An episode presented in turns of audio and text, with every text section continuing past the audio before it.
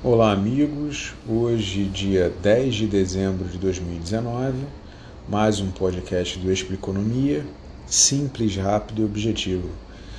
E vamos chegando aí ao final de 2019, mas parece que esse ano não acaba, né? Os assuntos se repetem e mais uma vez a gente vai falar de, da guerra comercial entre a China e os Estados Unidos. Mas antes disso, vamos comentar aqui rapidamente o boletim Focus Bacen. É, IPCA previsto para fechar esse ano em 3,84%. Para os próximos anos, em 2020, 3,6%, 21, 3,75% e 22, 3,5%. Abaixo da meta da inflação, significa que a inflação em si está controlada, mas está abaixo do centro da meta nunca é um bom sinal.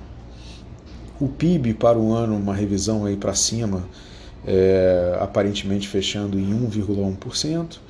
Em 2020, 21 e 22 ele já começa a fechar acima da casa de 2%, sendo 2,2% e 2,5%. É, o dólar também para esse ano previsto em fechar em 4,15 e para os próximos anos 4,10, 4,4. Selic para esse ano acho que não é mais surpresa para ninguém. A expectativa é que feche em 4,5%, 2020 também 4,5%. E em 2021 sobe para 6,25, 2022 6,5. Falando agora rapidamente do Ibovespa, Ibovespa fechando hoje com uma queda aí de 0,5%, mais acima ainda da casa dos 110 mil pontos, mais ou menos 110.500 pontos, e o dólar também com uma queda de 4,15%. Se for comparar, umas duas, três semanas atrás, a gente já estava na casa de 4,25%. É, mas mesmo assim, a casa de 4,15% é bem acima das, das médias históricas aí que o dólar andou operando. Assim como o Ibovespa também, bem acima das médias históricas. É, falando aqui rapidamente da reunião do Copom, que começa hoje e deve anunciar amanhã o corte da Selic aí esperado para 4,5%, renovando aí a mínima histórica e encerrando esse ciclo de cortes, ou seja, o mercado não espera que vá cair de 4,5% para patamares abaixo disso, e esse ciclo de cortes da queda da taxa Selic deve se encerrar por aí. E amanhã também o Fed é, solta aí é, a sua taxa de juros e a expectativa é de manutenção.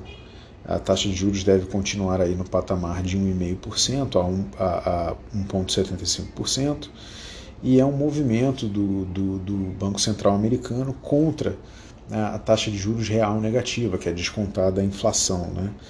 E isso vai de encontro é, à intenção de Trump. O Trump deve fazer o que ele sempre faz aí, que é reclamar aí no Twitter, porque ele acha que patamares mais baixos de taxa de juros beneficiam é, beneficia o cidadão comum americano que ele pode ter acesso mais facilitado ao crédito e por isso movimentar mais a economia. Mas aparentemente o Fed não vai fazer isso e está precificado já o, o chilique do Trump aí nas redes sociais. Falando aí do assunto que nunca termina, né? Aparentemente sai até o dia 15, no domingo, um acordo entre a China e os Estados Unidos. É Caso contrário, se esse acordo não sair, já tem um pacote aí de medidas, de barreiras comerciais que será colocado em prática aí pelos Estados Unidos. E o Trump é, vem falando que ele não se incomoda nem um pouco de arrastar essa negociação até as eleições que vão ocorrer em novembro de 2020. É, no modo dele de enxergar, esse acordo entre a China e os Estados Unidos tem que beneficiar o trabalhador americano.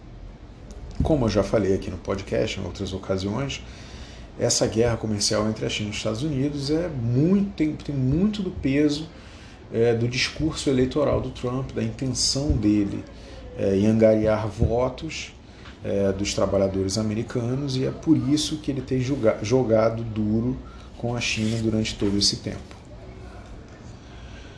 Bom, falando agora rapidamente do setor agrícola né, brasileiro, que tem sido destaque aí, é, já há uma estimativa aí de safra recorde em 2019. Segundo os dados do IBGE, deve chegar praticamente a 240 milhões de toneladas e com tendência de alta para os próximos anos. o Brasil pode até chegar a se tornar aí o maior exportador de milho do mundo. Tudo isso em função de quem? Novamente da China. A China sinalizou é, um aumento da criação de animais em confinamento é, e, por consequência, uma maior demanda por ração para alimentar esses animais. E essa ração seria produzida com milho, então a maior demanda por ração vai buscar é, maior exportação de milho por parte do Brasil e o Brasil pode se tornar o maior exportador de milho do mundo. Bom, boas notícias, a economia está reaquecendo e vamos ficando por aqui. Se alguém quiser debater mais algum item, mande o seu e-mail para expliconomia.gmail.com. Grande abraço